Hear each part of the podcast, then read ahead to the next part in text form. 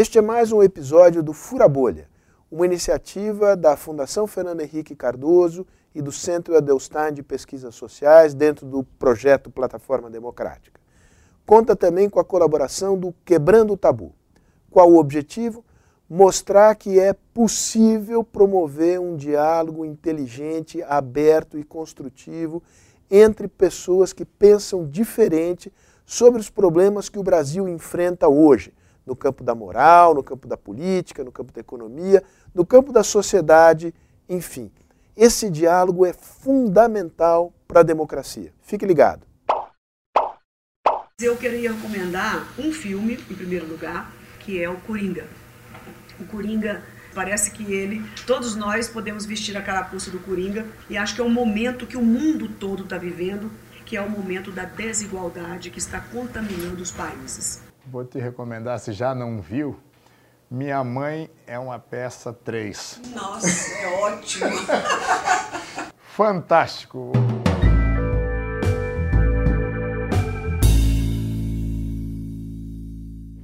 Bom, eu sou o Major Olímpio, senador é, da turma dos recrutas aqui no Senado ainda. Tô no, terminei o primeiro ano de mandato. Sou um policial militar de carreira no estado de São Paulo.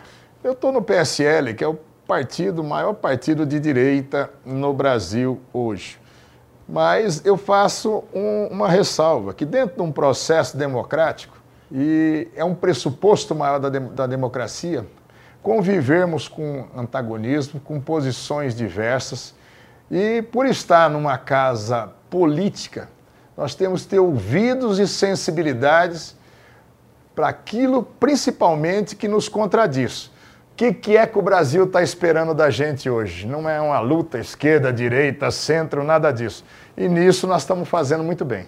É, eu quero, em primeiro lugar, também é, agradecer esse momento, para mim, importante de poder estar debatendo com você, apesar de ser jovem no Senado, mais experiente nas suas convicções e na sua luta na defesa da segurança pública, e dizer para vocês que eu sou a senadora Cátia Abreu, do estado do Tocantins, já fui deputada federal, senadora no segundo mandato é, mas a minha carreira começou também é, numa área muito específica que foi agropecuária. E do ponto de vista político, é, me incomoda bastante, talvez por eu ser da roça, essa coisa muito formal e, e, e, e muito, muito acadêmica de direita e esquerda. Eu já li sobre isso, que esquerda vem de um assunto tal e que foi criada a direita assim, assado. É, eu respeito tudo isso, mas eu não me atenho, não, não, me prendo muito a isso. Eu, eu costumo te dizer para os meus amigos no Tocantins, para as pessoas que, que estão sob a minha liderança, é, não é questão de direita e esquerda, eu sou de solução. Se a solução melhor, eficaz e boa estiver do lado que dizem que é esquerda, eu vou lá buscar. Se tiver na direita, ótimo, eu também irei buscar. Eu acredito sinceramente é, na, na, na, no sentimento humano das pessoas. Eu sou uma pessoa humanista e que acredito profundamente no trabalho e na justiça. Faça um elogio ao outro. Bom, para mim é muito fácil fazer um elogio à senadora Cátia. Ela é uma pessoa muito firme de princípios, é, nisso nós nos parecemos demais, porque não tem meia conversa, não tem mimimi, o que tem que ser, será. Ela tem posições extremamente firmes, muito embora seja uma casa plural, ainda existe é, uma maioria masculina aqui no Senado. E me admira muito em você que você não se dobra, não se curva, você mantém a tua posição em todos os momentos. Quem é um ente público hoje, quem representa segmento, eh, segmento da população, não pode ficar representando papel o tempo todo. E você vai à luta para vencer. Isso eu vejo como uma grande qualidade e uma grande inspiração. É, eu elogio a você, Major Olímpio, acho que fiz até antecipadamente. Eu gosto muito de políticos que têm lado. E você tem personalidade e lado. Você tem convicção, você sabe o que quer e tem conteúdo para defender as suas convicções. E eu gosto muito disso. Obrigado. Você é apoiadora ou oposição ao governo Bolsonaro e por quê? É simples, resposta simples e direta. Eu gostaria de ser governo, mas eu perdi as eleições. O meu candidato foi o Ciro Gomes, eu fui candidata a vice-presidente da República. Então a democracia é isso. Quem ganha eleição é governo, quem perde é oposição. É uma tarefa dada a nós na democracia. Isso não significa que nós temos que ser uma oposição empresa de demolição. Tanto que votei contra a reforma trabalhista é, no governo Temer, votei contra a PEC, o teto, a PEC do teto, de limitação de gastos, mas votei a favor da reforma da Previdência já no governo Bolsonaro. Então, a minha oposição é propositiva e bastante crítica. Aquilo que eu gostar e que acho que é bom para o Brasil, eu voto, não importa quem esteja na cadeira. E isso, às vezes, pegando da sua área como pecuarista, muitas vezes aqui vaca não está reconhecendo bezerro, né? Então, nós temos posições, até porque né, eu sou um, um aliado do governo Bolsonaro, mas não sou alienado. Já teve momentos em que aprendi já com meu avô, melhor ficar cinco minutos vermelho que o resto da vida amarelo. Então já diz logo o, o, o, o que, que é. Mas essas pautas hoje, de oposição e governo, realmente elas acabam se confundindo. Eu vou até dar um exemplo claro. A semana passada, numa votação de veto do presidente no orçamento, o senador Randolph Rodrigues, que é o líder da oposição, foi quem fez a defesa mais veemente eh, do veto presidencial. E nós acabamos até fazendo uma obstrução junto com a oposição, caindo a sessão, então as pessoas vão falar: escuta, o Randolph bateu a cabeça? Não, é um grande parlamentar, tem, tem lado, tem convicção, mas naquele momento é, houve uma inversão, demonstrando a riqueza democrática que nós vivemos hoje. Em campanha, Bolsonaro prometeu acabar com a mamata na política. Está cumprindo? Eu sinceramente não sei o que quer dizer isso. Essa mamata. É, eu não sei que mamata é essa. Eu posso falar de mim, não posso falar dos outros, que não estou aqui para julgar ninguém. Não fiz concurso para juíza, fiz é, um concurso nas urnas. É, eu não tenho uma mata na minha vida. Na minha vida eu não tenho. Nada veio de graça, né? Nada veio de graça, foi com muita luta. Não tenho pai, parente político. Meu filho já tem mais sorte do que eu. Comecei do zero. Não tem um processo de corrupção na minha vida. Trabalho 12, 10, 15 horas por dia com prazer e alegria. Então eu não conheço que mamata é, se trata. Eu conheço parlamentares que ficam mandatos e mandatos, dezenas de anos, e eu, por exemplo, não conheço um projeto de lei de determinados deputados que ficaram tanto tempo na Câmara ou até mesmo no Senado. O presidente Bolsonaro ele tem tentado cumprir todos os compromissos de campanha. Eu digo tentado porque muitas das iniciativas, quem vai ser vai dar o aval para isso é justamente o Congresso. E não necessariamente o Congresso vai concordar com a proposta do Executivo. Mas tem se tentado isso. Eu acho que todos os governos, essa questão de enfrentamento com corrupção, diminuição de máquina pública, todos os governos, é aquele negócio, né? É vassoura nova, varre que é uma beleza. Depois começa a entortar o pelo aos poucos e vai ficando né? Começa, às vezes, e, e ficando as coisas para trás. Mas nós tivemos um ano difícil, nós estamos dentro de uma crise muito grande é, em termos de recursos. E a grande maioria, isso que a gente tem que dizer, não participa desses compadrios, dessas vantagens. É que o pequeno volume de pessoas na área política que participa desse lado ruim da política, não vou falar nova política nem, nem, nem nem velha política, mas da política, acaba gerando uma marca muito ruim para a sociedade. Mas essa questão da mamata, quem está acabando com a mamata é o próprio cidadão, o próprio eleitor, os partidos políticos estão se organizando e eu não tenho a menor dúvida que o Brasil está aprimorando a sua democracia. a relação do governo com o Congresso atrapalha o Brasil, a culpa é de quem? É difícil falar em culpa.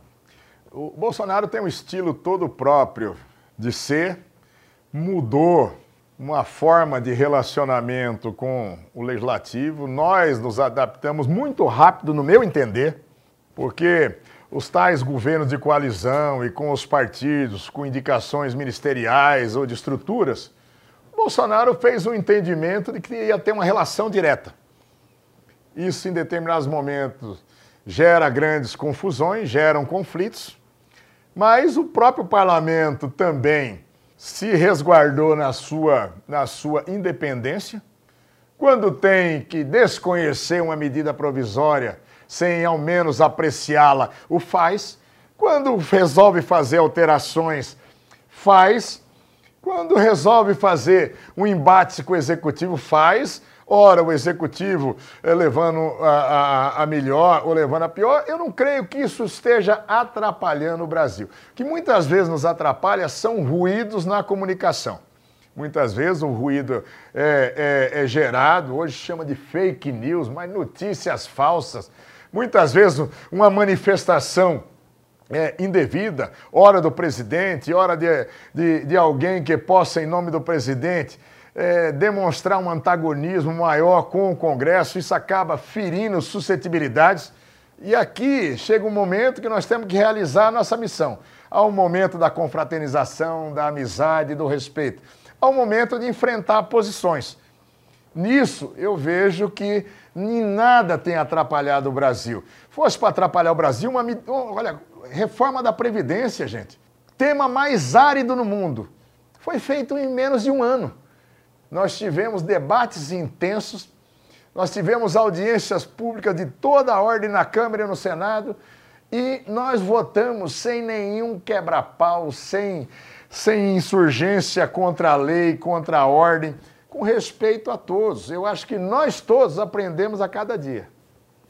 Muito bem. É, eu penso que a democracia é da, é, é, exige muito trabalho e dedicação. Todo mundo adora a democracia, inclusive eu. Mas ela dá trabalho. Por quê? Porque você tem que ouvir, debater, escutar, combater, divergir, argumentar. Isso leva dias, leva horas. E às vezes a paciência se esgota e, e o que nós temos que fazer é o exercício o amadurecimento de não se esgotar, de aguentar firme, porque senão tem que procurar outra profissão. Não é essa a profissão correta, se não tiver paciência para o debate. Eu acredito que nós estamos caminhando para uma mudança é, logo, logo de governo, é, de sistema de governo. Não agora com Bolsonaro, mas em qualquer momento está se encaminhando o parlamentarismo, que eu particularmente gosto muito. É, gostaria que isso fosse encaminhado no futuro, onde o Congresso de fato tem essa maior participação. Dizer que o Congresso quer mais espaço está errado? Não. Isso é um direito do Congresso. O Poder Executivo, o presidente da República, não querer abrir mão de espaço, ele também está na prerrogativa dele. Então, isso tudo vai de negociação e de articulação política. É uma arte. Política não é para qualquer pessoa. Isso é incrível. Agora, penso que a paz, ela não é aquela paz de um mundo cor-de-rosa, mas uma paz de comportamento, de atitudes entre as instituições, entre os poderes, eu acho que isso é bom para as pessoas. As pessoas no Brasil, elas são muito pacíficas. O povo brasileiro não é brigão.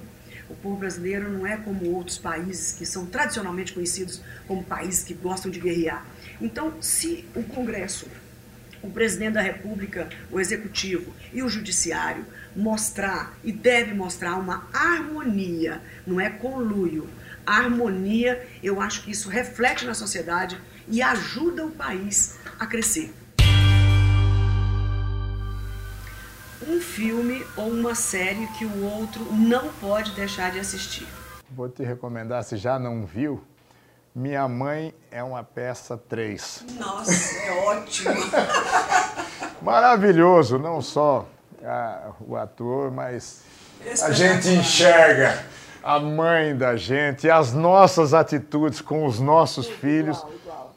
Fantástico. Eu, é, eu, tenho, eu gosto tanto de filmes que vem em casa. Eu gosto de cinema, eu gosto de, de assistir em casa as séries. Mas eu queria recomendar um filme, em primeiro lugar, que até o ator principal ganhou agora o Oscar, que é o Coringa.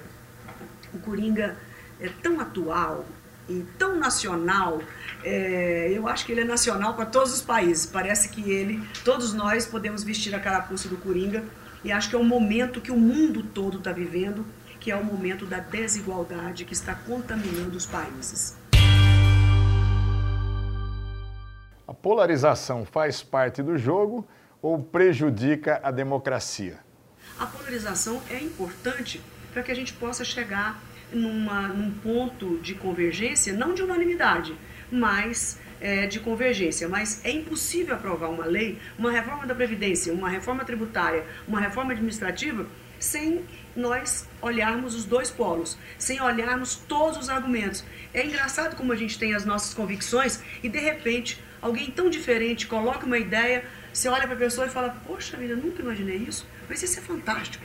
E você faz a adequação daquela ideia nas suas. E você só vai descobrir novas ideias se houver polarização. Sem polarização, vai ficar sempre na mesmice, na, na unanimidade, e a unanimidade é burra e atrapalha a democracia.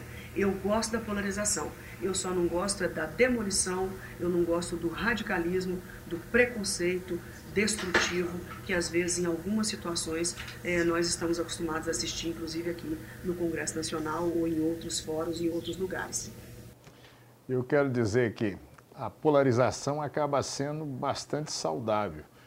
Eu adoro participar de audiências públicas, debates, adoro ser convencido que, que estou errado e o tempo todo isso acontece. Isso.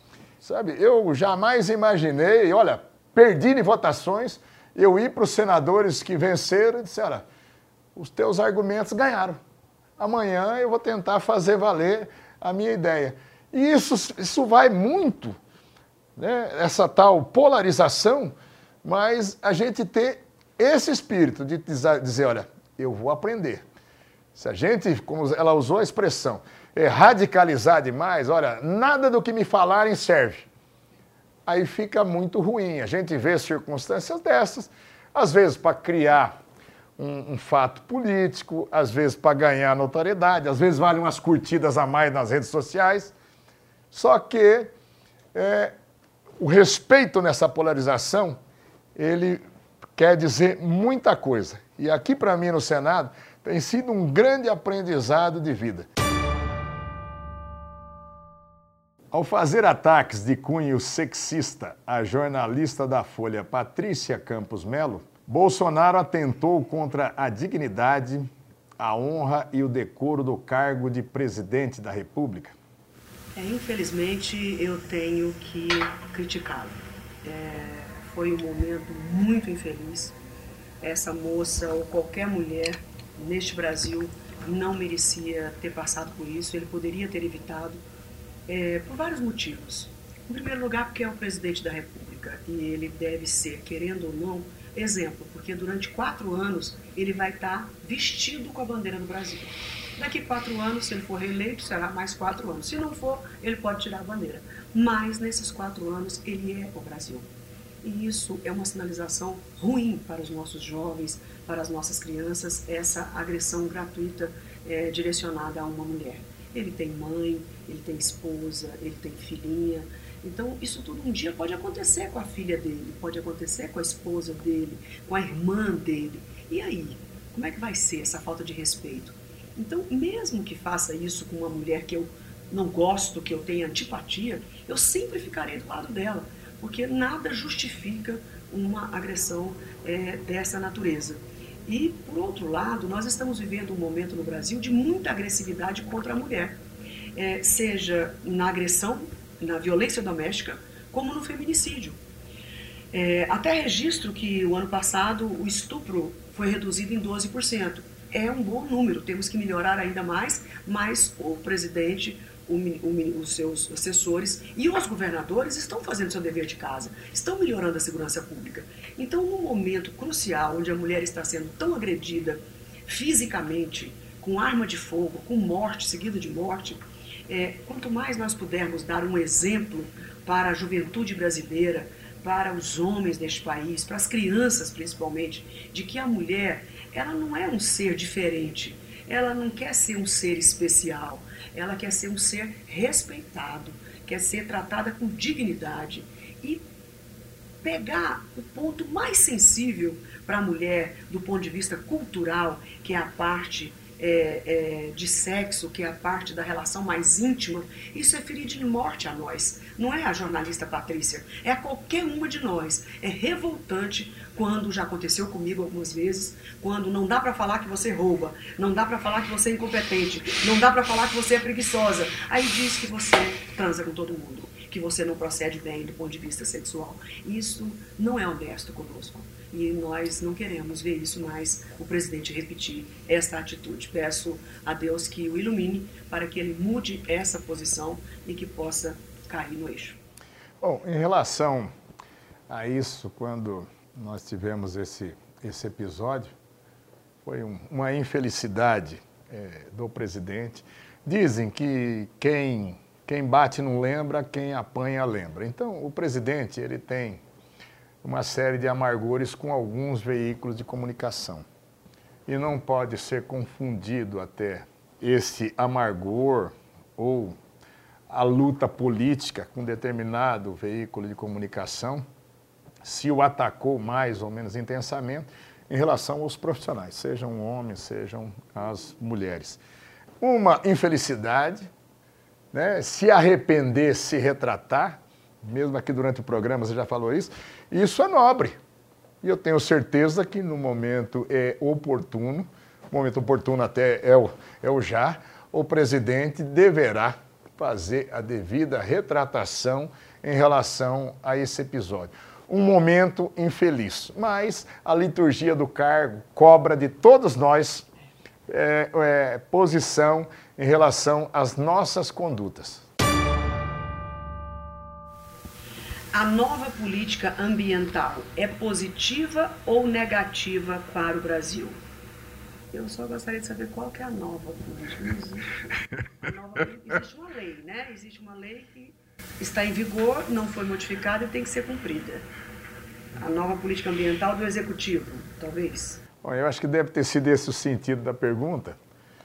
E o que eu devo dizer é o seguinte: o Ricardo Salles, que é o ministro do Meio Ambiente, é um menino, eu digo menino que eu conheço São Paulo, extremamente é, dedicado, competente, mas eu acho que é mais uma questão de, de comunicação e de buscar nos segmentos da sociedade o apoiamento.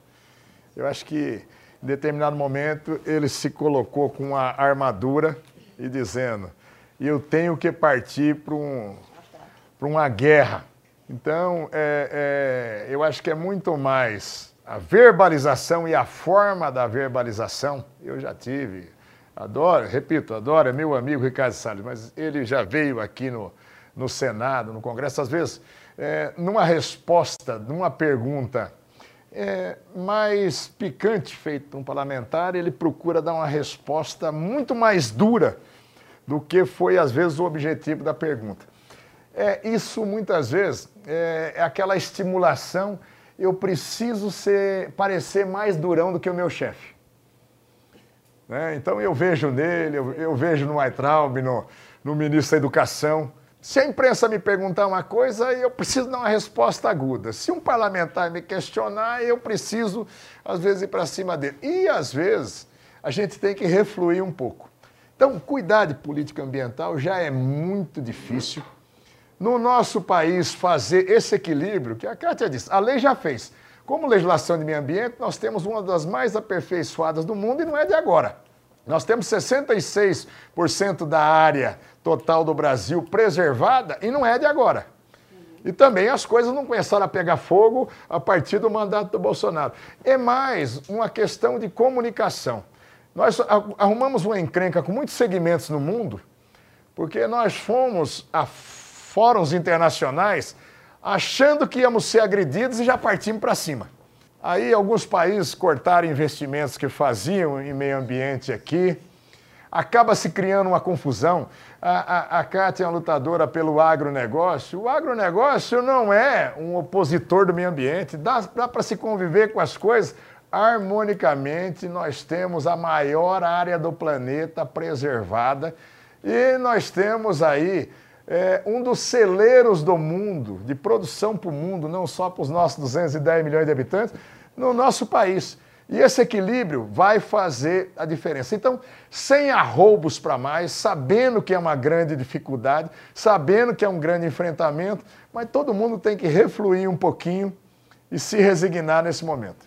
Eu não precisava nem responder essa pergunta, porque você foi muito preciso na sua análise. Eu acho que foi uma ação reativa muito forte, esperando uma agressividade que não estava posta naquele momento. Porque o Brasil hoje, ele está muito consolidado na opinião pública lá fora, o empenho que a gente fez no Brasil para é, é, é, usar as práticas devidas com relação é, ao aquecimento global, às emissões de, de CO2. O Brasil está bonito na fotografia, nós não estamos feios. Então não precisa se armar e esperar agressão é, de fora. O que não dá para fazer também é minimizar as fiscalizações. Nós temos que ser muito duros e incisivos com relação ao desmatamento ilegal. Isso nós não podemos admitir. Nenhuma palavra posta pode dar esta impressão é, à população ou a alguns produtores rurais é, do país.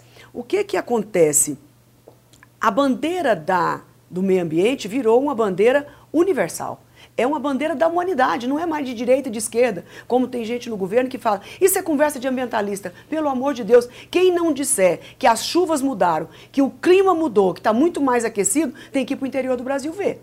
Porque lá onde eu moro, as coisas mudaram muito. Vai para o centro de então, São Paulo, lá, é, precisa entender, precisa absorver essas mudanças. Não queremos ser um país submisso. Não vem ninguém mandar em nós, nós somos responsáveis o suficiente para isso. E por fim, finalizo dizendo que para os produtores rurais, que são os maiores responsáveis no combate ao desmatamento e às emissões de CO2, toda a tecnologia desenvolvida pela Embrapa e por várias outras academias de, do agronegócio, de agronomia, de, do agro, enfim, são técnicas, técnicas que dão lucro para o produtor. Isso é incrível. Todas são boas para o meio ambiente e boas para o bolso porque elas aumentam a produtividade, faz a gente produzir mais e lucrar mais. Então, para nós não temos problema nenhum.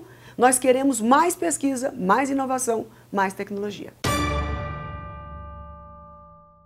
A polícia está matando mais, inclusive em São Paulo, que tem os policiais mais bem treinados do país. Uma polícia que mata é problema ou solução? Vou deixar você responder primeiro, que você é o especialista. Bom, gente, em primeiro lugar, nós temos no mundo, é o lugar onde mais se matam policiais no mundo. No ano de 2019, foram 490 policiais mortos em serviço. Nós passarmos, pegarmos fora de serviço, passou de mil policiais. Então, na verdade, nós ainda temos uma sociedade bastante violenta. O que nos pauta é o império da lei. Quando se quer ir além da lei, aí nós temos um regresso no direito aos princípios da vingança privada, ah, olho por olho, dente por dente. Não pode, um Estado organizado não pode. 42 anos que eu ingressei na Polícia Militar de São Paulo e sempre para os meus comandados, para aqueles com quem trabalhei, com os meus instrutores, sempre foi aquilo. Nós vamos, o limite nosso é a lei. Agora, nós temos cada vez mais é, bandidos muito perigosos, muito armados, muito violentos, que matam efetivamente policiais. Agora, nós estamos ainda no mês de fevereiro, eu já fui em quatro enterros de policiais de São Paulo que morreram em serviço, crivados de balas. Então, isso de dizer, é, a letalidade provocada pela, pela polícia, a audácia dos criminosos. Quando eu me formei na academia de polícia em 82, era raro realmente um criminoso enfrentar a polícia.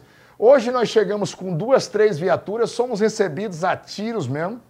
E aqui, aí eu tenho uma máxima, pode dizer, olha, é da bancada da bala, é linha dura, mas deu tiro na polícia para matar, tem que tomar tiro para morrer. Olha, é, sem ter a especialidade que você tem, Major Olímpio, eu só gostaria de fazer uma, uma divisão muito clara aqui, que às vezes a polícia de um estado, um grupo policial de um estado, não pode servir de base para o Brasil todo. Eu quero aqui, com toda a franqueza do mundo, eu quero elogiar e ressaltar a Polícia Militar do Tocantins. Nós não temos uma polícia corrupta, nós temos uma Graças polícia, nós temos uma polícia combativa é, é, no estado e honesta. Pode estar desequipada, pode estar sem recursos adequados, mas está firme. Então, não é só no Tocantins, nós temos muitos policiais militares e policiais civis que são do bem, não esquecendo os policiais civis. De um lado tem as milícias, que funcionam muito mais nos grandes estados, nas grandes capitais, os grupos armados com outros nomes. Nós temos a pistolagem é, no campo, por exemplo, é, por, por, por, grilos de terra, por pessoas assassinas, e nós temos os bandidos infiltrados dentro da polícia. Isso não é a nossa questão. A nossa questão são os policiais militares, os policiais civis, que merecem e precisam merecer o nosso respeito. E que nós temos que desenvolver a cultura da integridade cada vez mais dentro da polícia mas muito mais do que salário, do que plano de cargos e salários, do que equipamento, é o reconhecimento moral dessas pessoas que se dedicam à luta pela segurança pública. Eu acredito nessas polícias e tenho certeza que a grande maioria dos policiais do Brasil são ótimos policiais militares, obrigado. civis e federais. Muito obrigado. E rodoviários federais. Bom, eu agradeço demais ao Instituto Fernando Henrique, programa Furando a Bolha, e a oportunidade de ter uma verdadeira aula de vida e de política com a Cátia Abreu. Verdade mesmo. Né? E esse formato de programa, onde tem essa interação direta, ele acaba sendo maravilhoso. E nós nos respeitamos, nós temos posições, algumas que são divergentes, mas para mim, verdadeiramente, uma aula que a Kátia me deu nessa oportunidade. Imagina, eu que, que agradeço o convite pela Fundação Fernando Henrique Cardoso, é, o programa Quebrando o Tabu, Furando a Bolha. É, eu acho super interessante, porque do ponto de vista do Major Olímpio, que é um senador que está aqui há um ano, é, por vezes pode aparentar uma forma muito brava, muito dura de falar, mas aqui nós podemos ter a oportunidade, eu mais uma vez, de ver que é uma pessoa que sabe ouvir, que sabe debater, que sabe discordar, que sabe concordar, uma pessoa às vezes totalmente diferente do que muitos pregam por aí. Então, esse programa dá é, a nós políticos o que nós estamos precisando o sentimento de humanidade. Nós somos pessoas normais, como todos vocês, graças a Deus. A diferença nossa é que nós temos um mandato e uma responsabilidade específica de proteger o país, as pessoas do Brasil e aqueles que principalmente mais precisam, que são os mais pobres, aqueles que precisam, os menores empresários, os trabalhadores, os produtores rurais. Essa é a nossa obrigação constitucional. Então, mas nós somos seres humanos. Nós erramos, cometemos equívocos, pedimos desculpas, choramos, ficamos alegres, gostamos de dançar, gostamos de cantar, gostamos também de nos divertir, como cada um de vocês. E temos as nossas mazelas e os nossos sofrimentos. Então, foi uma riqueza poder participar deste momento e que vocês possam repetir essa oportunidade com vários parlamentares aqui do Congresso Nacional, pessoas excepcionais, é, que vocês vão ficar muito surpresos, assim como eu Estou sempre surpresa com o Major Olímpio. Vocês deverão ficar com surpresa com muitos outros talentos que existem no Congresso Nacional.